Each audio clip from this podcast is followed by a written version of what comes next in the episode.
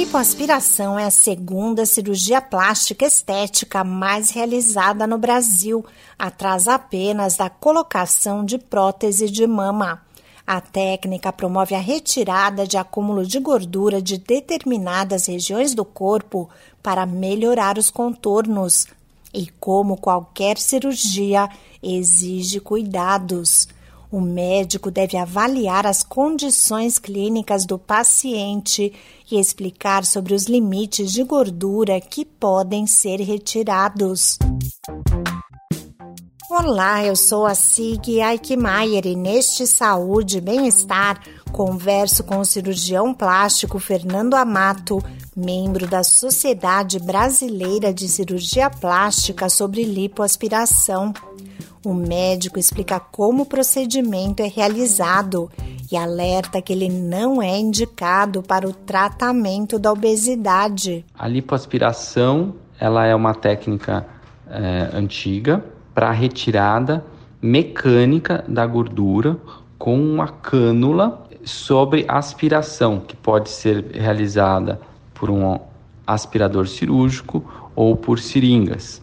Essa técnica de retirada de gordura, ela pode ser feita em todo subcutâneo, ou seja, aquela gordura que fica entre a pele e a musculatura. A lipoaspiração é uma, um procedimento para retirada de gordura localizada. Ela não emagrece o paciente, ela diminui a quantidade de gordura em algumas regiões, mas o paciente que ele é obeso, ele não deve procurar a lipoaspiração como um tratamento para obesidade, deve procurar um tratamento com endocrinologista é, para controle da sua obesidade. Tem muitos outros tratamentos e a cirurgia estética, a lipoaspiração não devem ser a primeira escolha. O cirurgião plástico Fernando Amato reforça que é importante respeitar os limites de segurança para a realização da lipoaspiração. A Sociedade Americana de Cirurgia